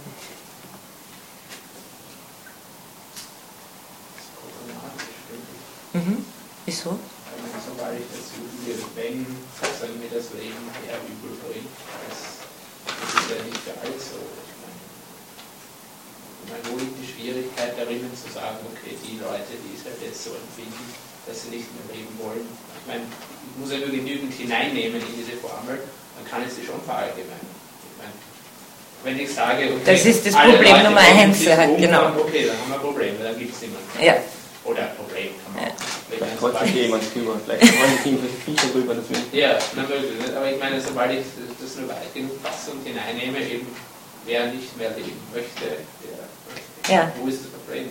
Ja, da haben Sie, also das ist schon mal ein ganz wichtiger Punkt. Die Frage ist immer, wie, wie lege ich mir meine Maxime zurecht. Ähm, nämlich auch also dieser bekannte Text, ähm, für den Kant äh, zu Recht ähm, immer, also den, den, den meistens Leute zitieren, die zeigen wollen, wie absurd Kant ist. Und der Text ist wirklich absurd, nämlich der ähm, mit dem äh, Freund, also aus dem vermeintlichen Recht, aus Menschenliebe zu lügen. Äh, Sie kennen das wahrscheinlich eh alle. Äh, es kommt ein Freund zu mir, der von einem Mörder verfolgt wird und bittet mich, ihn bei sich zu verstecken. Und ich verstecke ihn natürlich und dann kommt der Mörder und sagt, ist dein Freund bei dir? Und Kant stellt die Frage, darf ich jetzt lügen?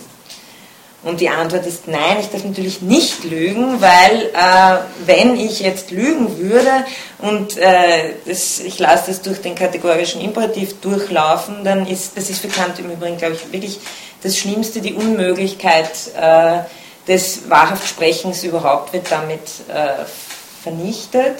Und deswegen ist so Lügen einer der schlimmsten, äh, der schlimmsten Dinge, die überhaupt, äh, wenn sie durch den kategorischen Imperativ durchlaufen, ähm, also moralisch am verwerflichsten sind.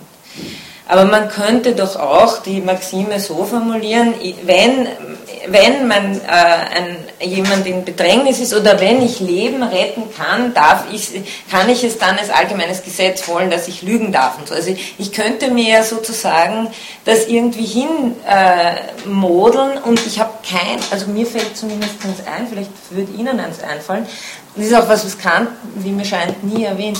Ich habe kein Kriterium dafür, wo ich anfangen darf mit dem, mit, mit dem Formulieren meiner Maxime und wo ich aufhören darf, soll, kann. Ja? Eine, kleine Bemerkung. Also, wir haben in einem Seminar die äh, Metaphysik der Sitten gelesen mhm. und dort im, also im, im, Anwendungsteil eigentlich, wo das Ganze ableitet. In der Tugendlehre dann, oder? Ja. immer so kasuistische Fragen. Ja.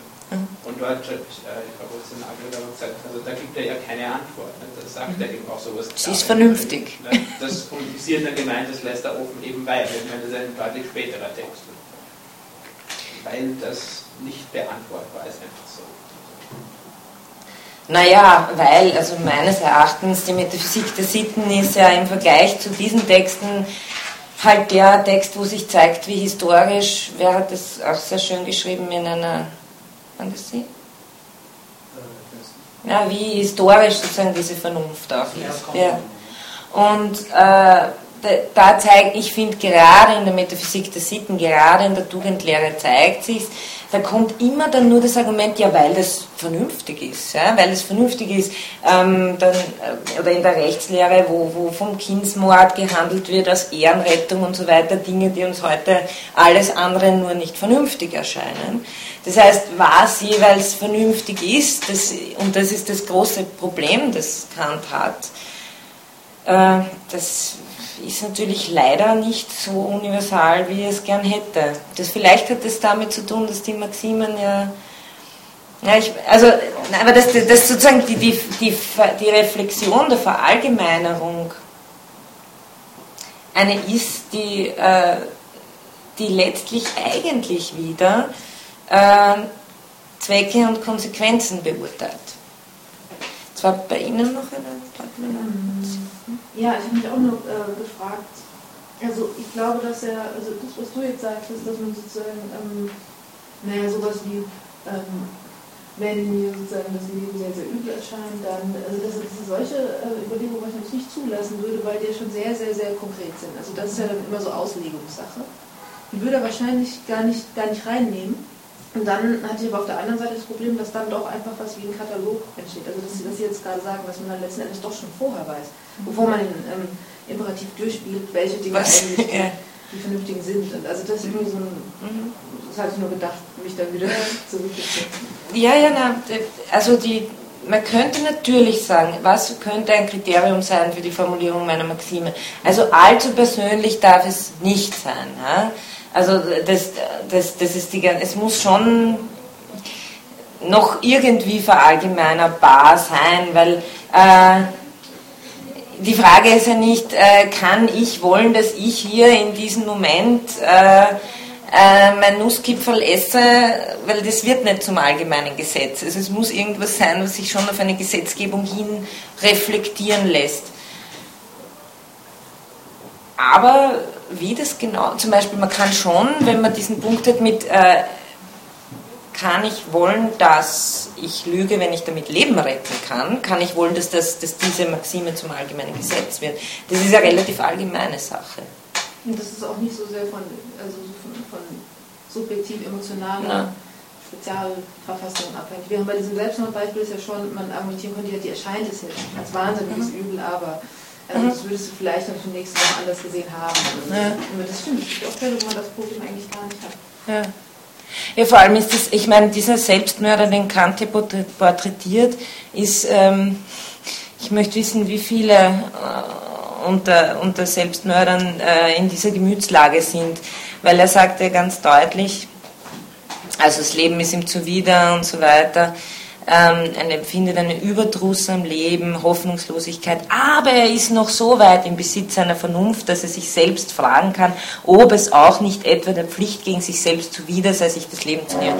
Ich glaube, die meisten Leute, die im Begriff sind, sich umzubringen, Deswegen hat mir auch schon jemand entgegnet, eigentlich ganz spannend, dass es da gar nicht um einen wirklichen Selbstmord geht, sondern dass es nur um jemand geht, der sich überlegt, sich eventuell umzubringen. Aber wie auch immer. Was vielleicht auch in der christlichen Zeit nochmal anders Ja, kommt natürlich auch dazu. Kommt aber halt sicher auch deswegen, weil derjenige dann schon vorher wusste, dass es eigentlich was, was ich nicht tun soll. Eben, aber Sie sehen ja, auch wenn, auch wenn tatsächlich, wenn wir jetzt Kant unterstellen, dass da eigentlich ein christliches, ein christlicher Gedanke dahinter steckt, dann argumentiert das auf jeden Fall nicht so, sondern er argumentiert es eben äh, mit, mit, dem, mit, dem, mit einem reinen Vernunftargument, wie er meint. Was ich äh, irritieren kann, und ich glaube, das ist unsere Problematik, ich würde jetzt intuitiv aus dem Alltagsbewusstsein her eigentlich die Interessen vor das Gesetz stellen. Also im, im Sinne von, es gibt bestimmte Grundinteressen, für die es Sinn macht, dass man ein Gesetz erst instituiert das dafür sorgt, also im, im Locke'schen Sinne, also es gibt bestimmte Grundinteressen, die ich allen unterstellen kann, allen Bürgerinnen, äh, wo die ein Interesse daran haben, dass es öffentliche Organe gibt, die diese Grundinteressen schützen. Also ich würde es nicht umdrehen und das Gesetz vor die Interessen stellen. Darum wäre also gerade bei dem Beispiel, ob ich lügen würde und wenn ich jemanden verstecke und wenn, wenn die Nazis kommen, ich, ich würde deshalb lügen und gegen das Gesetz verstoßen, weil das Gesetz für mich intuitiv jetzt gesagt äh, eigentlich erst an zweiter Stelle und an allererster Stelle die Interessen des Menschseins stehen würden. Naja, das, ich meine, zunächst einmal, und da ist Kant natürlich selber schuld, weil er das immer so mehrdeutig formuliert. Die Frage ist, was heißt Gesetz? Und äh, Gesetz heißt meines Erachtens nicht, Gesetz heißt meines Erachtens nicht äh, eben so etwas, wie man es als rechtliche Gesetzgebung versteht, sondern wirklich nur diese Form der Allgemeinheit. Und wenn, also wenn, das, wenn er immer sagt, das moralische Gesetz gebietet uns, dann meint er im Grunde genommen nichts anderes, als dass wir die, immer die Idee der Allgemeinheit dahinter haben. Und die ist, also die, die ist letztlich die, an der sich das Ganze aufhängt. Wenn ich die Interessen, ich meine, ich kann natürlich worauf sie hin, hinsteuern, würde ich sagen. Ähm, und das ist ja, ist ja auch, so, auch, auch im Text dann später drinnen, ist eher diese ähm, Selbstzweckformel des kategorischen Imperativs, wo der Mensch als Zweck an sich selbst betrachtet wird. Weil ich meine, wenn Sie sagen, Interessen stehen an erster Stelle, da gibt es alle möglichen Interessen, die Menschen haben können und einige davon würden wir nicht für unterstützenswert halten oder würden uns nee, nicht unsere, also wir beurteilen die Interessen schon und sagen nicht einfach, weil Interesse, da tut er gleich was also dafür. Aber es wird ja auch ausgehandelt. Also, also ich glaube nicht, also dass wir eine, eine, eine Regel finden können, wie wir verstehen können, was Grundinteressen wären, die allgemein geschützt gehören. Also wir, wir streiten auch ständig darüber, denke ich. Ja. Und ich glaube nicht, dass das ein Konflikt ist, den man formal lösen könnte. Das kann ich mir nicht vorstellen. Naja, aber die Frage ist, wie können wir die, und da glaube ich, da, da, würde ich sagen, da hat uns Kant eigentlich, ähm, und ich, ich, nehme an, dass er deshalb noch immer so prominent ist, wenn man ein Ethikbuch aufschlagt, äh, kommen, kommt Kant immer gleich an, an, an zweiter, dritter Stelle nach Aristoteles vor. Ähm, dass uns Kant eine Möglichkeit an die Hand gegeben hat, wie wir darüber nachdenken können, was wir als allgemeines Gesetz jetzt nämlich wirklich durchformuliert haben wollen. Also, und Habermas hat das ausformuliert, würde ich sagen, dadurch, dass die Vernunft nicht mehr eine in mir selbst ist, die sagt, aha, na, jetzt lasse ich das durch den Raster durchlaufen, schau mal, ist das vernünftig oder nicht, sondern dass sich Vernunft im Diskurs ereignet. Unter gewissen Prämissen natürlich. Weil wir könnten auch, wenn wir darüber streiten, könnten wir ja auch sagen, also mein Interesse ist das Wichtigste, weil ich bin die Stärkste. Oder ähm, mein, mein Interesse ist das Gute, weil ich habe den richtigen Gott. Und so weiter und so weiter. Und äh, ich glaube, die, dieses Kriterium, das Kant uns an die Hand gibt, der allgemeinen Verallgemeinerungsfähigkeit, das Habermas dann uminterpretiert als könnten alle vernünftigen Wesen, also nicht nur potenziell, sondern aktuell dem zustimmen. Ähm, weil bei Kant sind ja, ist ja sozusagen auch schon immer die Zustimmung aller vernünftigen Wesen auch mitgedacht. Also angenommen wird, alle, die vernünftig sind, müssten es eigentlich auch wollen. Problem ist, dass das meistens nicht so ist. Ähm, deshalb können wir es nur im konkreten Diskurs lösen. Heißt auch noch nicht, dass wir auf eine, Frage, auf eine, auf eine Lösung kommen. Aber ich, ich glaube, vor allem auch bei den unvollkommenen Pflichten zeigt sie sich sehr deutlich. Ähm, da, was man eben, was man nicht ohne äh, Selbstwiderspruch wollen kann. Die faulen Südseeinsulaner, die in ihren Hängematten da äh, abhängen, ähm, die, also das kann man einfach vernünftig nicht wollen, nach Kant. Ähm, Jetzt können wir natürlich sagen, klar, da steht dahinter schon die ganze von Max Weber analysierte protestantische Ethik und so weiter, die den Kapitalismus vorangetrieben hat, etc. etc ähm, würde ich, dem würde ich allen zustimmen. Wir können vielleicht noch ein Argument gelten lassen. Die Frage ist, wie können wir verstehen, ich verstehe es, bin mir selber nicht ganz klar, was Vernunft eigentlich ist. Wenn es mehr ist als, äh, Kant sagt, das Vermögen der Prinzipien. Hm, so. Ähm, aber Vernunft hat offensichtlich auch eine sich selbst befördernde Komponente, ein sich selbst wollen. Es ist auch ein, ein ähm, sagt er ja an späterer Stelle, Vernunft als Selbstzweck. Das heißt, Vernunft ist, ist mehr als bloß ähm, mathematische Ratio. Vernunft ist immer ein, ein Begriff. Ich meine, ich bin mir da, ich, ich, ich taste selber, ja. Ich bin mir da, tue mir da selber schwer, äh, auf den Punkt zu bringen. Aber Vernunft ist äh, ein sich selbst zu sich selbst hin entwickeln wollen. Also alles, er sagt an einer Stelle auch, äh, diese Neigungen, die sind in sich so wertlos, weil sie so fremdbestimmt sind, dass ein Vernunft ein Wesen, das vernünftig ist, eigentlich, eigentlich am liebsten wollen würde, dass es diese ganzen Neigungen äh, los ist. Ja? Das klingt, klingt ein bisschen unangenehm. Ähm, aber wenn wir uns denken, dass wir, dass wir nur, wenn, wenn wir vernünftig handeln, machen wir das, was in sich selbst notwendig ist und dem alle zustimmen könnten. Wir werden sozusagen nicht mehr, wir werden nicht mehr fremdbestimmt, sondern wir werden, wir könnten wirklich alles, alles wäre sozusagen, es ist so eine totale Transparenz der Dinge aus sich selbst heraus, auch dieses Reich der Zwecke und so weiter. Es ist die totale Transparenz der, der, der gesamten Welt und der, der Dinge, die es in ihr gibt, weil alle, die um ihrer selbst willen wollen, alle darin einstimmen und die auch noch das alles äh, Selbstzwecke sind. Ich, meine, äh, ich, ich, versuche mich ein bisschen darin Kant zu verstehen in seiner Begeisterung für die Vernunft und eben auch ein bisschen klar zu machen, dass das nicht nur, das ist nicht nur ein bloßes, äh, ein, ein Raster, den ich drüber lege, das ist schon mehr. Das will sich, das ist schon ein Vermögen, das sich selbst will. Und das meine Neigung, meinen Neigungen noch ganz schön Abbruch tut. Also dieses, das ganze Gefühl der Achtung gehört da, gehört da auch dazu. Ich habe sie Nee, ich wollte niedergeredet. hinzufügen, also er sagt das ja auch, dass die Vernunft den Verstand zum Gegenstand hat und sie zeigt ihm auch seine, seine Grenzen auf. Mhm. Aber ich wollte fragen, also ich habe gemeint, dass Kant die Moral nicht aus dem Nichtsgrund zu legen versucht, sondern eigentlich schon der Ansicht ist, dass wir in der, in der praktischen Vernunft eigentlich immer schon moralisch l- vorleben und er dann versucht zu rekonstruieren auf theoretischem Wege. Er sagt an einer Stelle, er wundert sich selbst, wie es sein kann, dass die praktische Vernunft der theoretischen so viel voraus habe.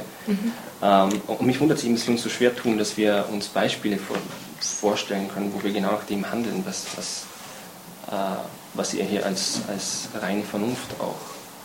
Nein, aber im Grunde genommen, das, äh, die, diese, diese zweite Pflicht da ist eh das, das Beispiel. Äh, Im Grunde genommen ist es ja wirklich auch ganz einfach, wie sich der kategorische Imperativ uns aufdrückt, nämlich was und was, wenn das alle tun würden. Da- Das, that's it. Ja? Also die Benutzung der öffentlichen Verkehrsmittel ist ein, also das, das sind so, oder die, ähm, äh, was er da, das, das Lügen zum Beispiel. Also das sind so, das sind Beispiele, an denen der kategorische Imperativ wunderbar hinhaut. Nämlich dann, wenn ich eigentlich prinzipiell was gut heiße, aber für mich halt mal eine Ausnahme machen will. Und genau das funktioniert halt im kategorischen Imperativ nicht. Da mache ich mir bewusst, dass, äh, dass, dass Ausnahmen halt nicht sein sollen. Das finde ich nicht stichhaltig, weil dann kommt doch eigentlich wieder das, was, was er gesagt hat. Ich muss ja nicht nur für mich eine Ausnahme machen, sondern ich kann diese Ausnahme ja weiter qualifizieren und sagen, in den Fällen ist es halt doch in Ordnung, dass man lügt. Ich will nicht, dass es jeder immer ständig tut, aber Ja, ja gut, das, das ist natürlich die, die Problematik, die, aber, wenn, aber bei diesen Beispielen, wir haben jetzt bei, bei dem Beispiel äh, zu sagen, na gut, äh, ich will zwar generell, dass Versprechen Versprechen sind, aber ich gebe jetzt eins, von dem ich genau weiß, dass ich es nicht halten werde, da wäre mir schwer tun, das ist allgemeines Gesetz zu wollen. Das ist ein immer dann, wenn du einen Vorteil hast, dann äh, kannst du äh, versprechen und es dabei nicht ernst meinen. Wenn das zum allgemeinen Gesetz wird, dann glauben wir uns gar keine Versprechen mehr. Dann kann sich jeder versprechen, dann denkt sich jeder, ja, klar. Also, man versucht sich halt auszurechnen, ob der andere einen Vorteil hat, davon zu lügen. ja. Kommt Aber es ist, aber dann, das, das Kant immer, dann sind wir in dieser, in dieser furchtbaren Empirie drinnen, wo jeder herumrechnet und das könnte nur ein Motiv sein und vielleicht das und vielleicht das und das. Da kommen wir nie auf einen grünen Zweig, dadurch kriegen wir nie ein klares Prinzip raus. Hm? Ja, aber umgekehrt, wenn man wenn man das nicht macht, dann, dann bleibt eben nur, du darfst nicht lügen, egal was für eine Situation ist. Also Mhm. Es ist nicht kontextsensitiv, wie man so schön sagt. Ja, genau. Ja. Aber ähm, wenn, wenn man das jetzt so formuliert, zum Beispiel, ich darf unter Umständen lügen, wenn ich jemanden nicht retten kann oder sowas, und dann äh, dieses Jahr, dann kommt dieses Herumrechnen raus. Also ich immer überlege, könnte der jetzt gerade jemanden retten wollen und so. Genau. Aber, aber ist das nicht eigentlich recht nah Phänomen, weil ich ja auch so mich auf Versprechen verlasse, aber immer weiß, in 10% der Fälle, also ich meine, so denken nicht in Prozenten, aber man denkt sich, es könnte schon schief gehen. Also ich meine, Aber es geht ja immer um meine eigene Handlung. Das ist vielleicht, also nur jetzt, weil jetzt reden wir drüber, ähm, was die anderen tun und warum sie es tun. aber darum geht es ja bei der Verallgemeinerung. Na, Würden es alle machen, würde dann noch einer das Versprechen Ach so, brauchen. Wenn so. keiner glaubt, dann darf ich es nicht machen. Und wo ich sagen, ist es Herumrechnen so schlimm, weil im Alltag, also am Phänomen, das wir zeigen, das Versprechen trägt ja in sich, dass es schief gehen kann und dass dieses aber den Moment, Moment verstehe ich im Moment nicht ganz. Weil wenn ich jetzt sage, okay, normaler kategorischer Imperativ wäre, äh, kann, kann ich wollen, dass, äh, dass es ein allgemeines Gesetz ist, dass jeder ein falsches Versprechen gibt, wenn er einen Vorteil davon hat. Und dann sage ich, ja, ja, finde ich eh okay, kann ich wollen. Ähm, Muss ich dann also bei jedem- Zum Beispiel. Hm? Also ich habe es etwas enger gefasst, Ja. wenn man irgendeinen Vorteil hat, sondern wenn man damit jemanden retten kann. wenn wir damit jemanden retten. Also nur als andere, es hieß, ja, Aber Kant wird sagen, wie weiß ich, ob ich damit jemanden retten kann? Ich meine, das ist halt die Argumentation, die er dann führt. Vielleicht ist der Freund beim Fenster rausgesprungen, vielleicht. Also, das, ähm, ist alles ein bisschen absurd, gebe ich zu. Aber das sehen Sie, glaube ich, warum ich so viel über diese theoretischen Sachen herumgeredet habe die ganze Zeit, weil da sieht man, worum es ihm wirklich geht, nämlich Empirie unzuverlässig und nahe am Phänomen wurscht in dem Fall. Ja? Also es geht, es geht nicht, es geht eben genau nicht, wenn ich anfange, mir das kontextsensitiv zu überlegen, dann, dann überlegt sich der eine das und der andere überlegt sich das und der dritte findet so und der zehnte so und haben wir dann eine allgemein verbindliche Moral? Nein. Dann haben wir vielleicht ähm, ganz praktische ja, Handlungsmöglichkeiten, aber was wir nicht haben, ist etwas, was, was, was unumschränkt gültig ist. Also damit Kant ja auch, das hält sich ja keiner daran. Es würde jeder lügen, um jemanden vor dem Mörder zu retten, wird niemand ein schlechtes Gewissen. Also vollkommen wurscht. Die kaum als allgemeingültig bezeichnet werden, die da herauskommen. Ja, aber es ist ja, es ist ja ganz egal, ob äh, die, bei der Gültigkeit, ob sich jemand, ob irgendjemand das jemals getan hat oder tun wird oder tut. Ja, aber wozu braucht es? Also, wozu, wenn ich sage, okay, das bleibt eben so, du darfst nicht lügen und es gibt auch keine Ausnahmen, weil sonst ist man in der bösen, bösen Empirie. Ja. Wozu brauche ich das dann? Also ich, ich brauche einfach nicht, ich weiß eh, ich glaube, das Problem sind ja nicht solche Fälle, sondern eher gerade, wenn es um die Ausnahmen unter Anführungszeichen mhm. Ja, ja, natürlich. Und um Zweifelsfälle oder was auch immer. Ja. Aber ich meine, wir reden jetzt alle von hehren moralischen Ausnahmen, wo wir Leute retten wollen. Aber Kant will meistens auf äh, Ausnahmen hinaus, wo man sich selber einen Vorteil verschaffen will. Und äh, die will er natürlich abdrehen. Ja? Ich weiß nicht, ob wir uns nicht darin, äh, darin einig sind, dass auf einer derartigen Idee der Verallgemeinerbarkeit durchaus äh, Rechtsgrund liegen ließe. Also das, was, äh, also auch im, im, Sinne von Rawls, in dieser neuen, moderneren mhm. Formulierung, da hätte ich kein Problem damit. Aber ich habe ein Problem damit, wenn er, wenn er die Moral, und er sagte, die Moral ist das Hochschätzenswerte, also sozusagen das allerhöchst Gebotene, äh, nicht nur lobenswert. Mhm. Äh, da hätte ich ein Problem damit, weil ich, ich, ich denke gerade, äh, dem wird er überhaupt nicht gerecht. Also ich glaube, einen, einen Rechtsbegriff könnte man super darauf aufbauen. Aber den Begriff des Hochschätzenswerten sehe ich da nicht bei ihm wirklich gerechtfertigt. Ich meine, er definiert so. Warum? Was ist es, warum, warum kann man Recht da mit dieser Gedankenfigur machen, aber nicht mal von, äh, Sie haben jetzt auch unterschlagen, dieses um, um, ähm, um der Sache selbst willen zu handeln. Das ein bekannter, entscheidender Punkt ist, sonst ist ja nur Recht. Weil für mich, äh, sofern ich keine Person habe, der gegenüber ich handle, ich einfach nicht sehe, wie wir, wie wir überhaupt eine moralische Bestimmung erreichen können. Also er fällt damit auch für mich eigentlich aus, der, aus dem, dem Kanon der verschiedenen Ethiken scheinbar ein bisschen heraus. Also wenn wir die, die, die vormodernen Formen der Ethik, Ethik nehmen, zum Beispiel die theistischen, dann äh, wird auch da Moral über den Willen von jemand Bestimmtem definiert. Halt in dem Fall halt ein Wesen, das etwas will oder nicht will. Mhm. Äh, die die äh, Aufklärung hat dann meines Erachtens nach dieses eine Wesen halt aufgesplittert auf jedes einzelne Individuum hat das Recht, indem es etwas will oder nicht will, damit schon einen Geltungsanspruch aufzustellen, dass der für andere verpflichtend ist. Und das geht für mich bei, bei Kant eigentlich verloren. Also gerade diese Grundüberlegung. Wieso?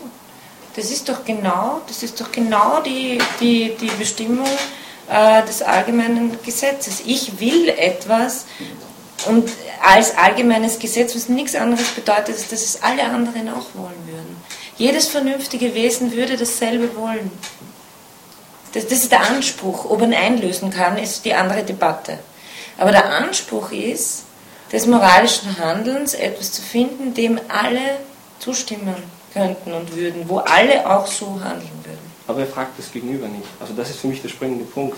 Ha, weil das Gegenüber, äh, weil, weil, wir, weil wir die also Vernunft, also die Vernunft ist in uns allen gleich. Ja, klar, das ist eben die Frage. Also, äh, ja. Also für mich war gerade die spannende Frage, äh, und gerade das moralisch relevant, wenn ich in der Lage bin, auch eben gerade durch die Empirie, durch Erfahrungen, die ich sammle, zu sehen, was sind verschiedene Formen von Bedürfnissen, die ich persönlich auch vielleicht gar nicht habe, aber andere haben könnten und für mich als Anspruch an mich stellen. Also gerade bei, bei, bei Kleinkindern zum Beispiel oder bei anderen, also prinzipiell anderen Personen, wo ich mir einfach schwer tue, äh, aber ich würde Bedürfnisse nicht in denselben Topf werfen wie Vernunft, weil, nein, weil das, dass man Bedürfnisse, nein, nein. also und, und das, das setzt er ja auch als einen ähm, als, als eine ganz wesentliche Pflicht an die Glückseligkeit anderer zu befördern. Und genau das mache ich dann. Wenn ich, wenn ich versuche, die Glückseligkeit anderer zu befördern, die mindestens genauso kompliziert äh, beschaffen ist wie meine eigene Vorstellung von Glückseligkeit, dann tue ich genau das. Nämlich, dass ich Bedürfnisse, äh, dass ich versuche, die Bedürfnisse der anderen so gut wie möglich äh, zu befriedigen und ihnen das geben zu können, was sie brauchen, um leben zu können. Ähm, also da ist die Überlegung schon da. Die Frage ist nur, die Frage ist ja nicht, wer hat wie viele Bedürfnisse und wie kann ich sie erfüllen, sondern was ist gut. Was kann gut genannt werden? Und für Kant ist halt das, also zum, zum Abschluss, ich glaube, das, das ist schon das wichtige Kriterium, weil wir haben jetzt sehr viel äh, eben über diese rechtliche Komponente geredet. Äh, was gut ist, ist letztlich nicht, was ich will, sondern warum ich es will. Darin bestimmt sich für Kant das Gutsein einer Handlung. Und insofern würde ich schon, also das ist ein rein moralisches Kriterium. Moralisch jetzt nicht, also würden wir jetzt wieder ausschweifen, aber. Na, weil, na, moralisch, weil es darum geht, warum ich etwas will. Weil es um meine innere Haltung dazu geht. Das, das ist, weil es um, wie man so schön sagt, um die Gesinnung geht insofern stehen bei Kant halt immer die Persönlichkeiten in, in, in Frage, ja? also ihre Persönlichkeiten und ihre Handlungen und nicht nur die Handlungen und ihre Auswirkungen.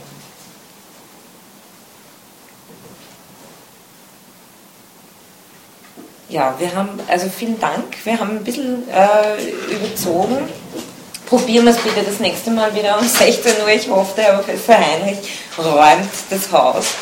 Ähm, wir haben das nächste Mal ein Referat und wir haben jetzt, ähm, das macht aber überhaupt nichts, dass wir zu ein paar Sachen jetzt nicht gekommen sind. Ich werde das nächste Mal nur kurz ein bisschen diese Zweckgeschichte nochmal ansprechen und damit haben wir es dann eigentlich, äh, weil die wesentlichen Gedanken, die die Phänomenologen dann aufgreifen, die, die sind wir jetzt eigentlich schon durchgegangen. Okay, vielen Dank für die Diskussion und ähm, viel Spaß beim Weiterlesen. Ich freue mich auf die nächsten Reflexionen. Vielleicht noch eine Anmerkung: Die Aufnahmen sind im Filoforum drin. Also, wenn ihr auf University Filoforum Schrägstrich Materialien geht, da stelle ich die Sachen immer.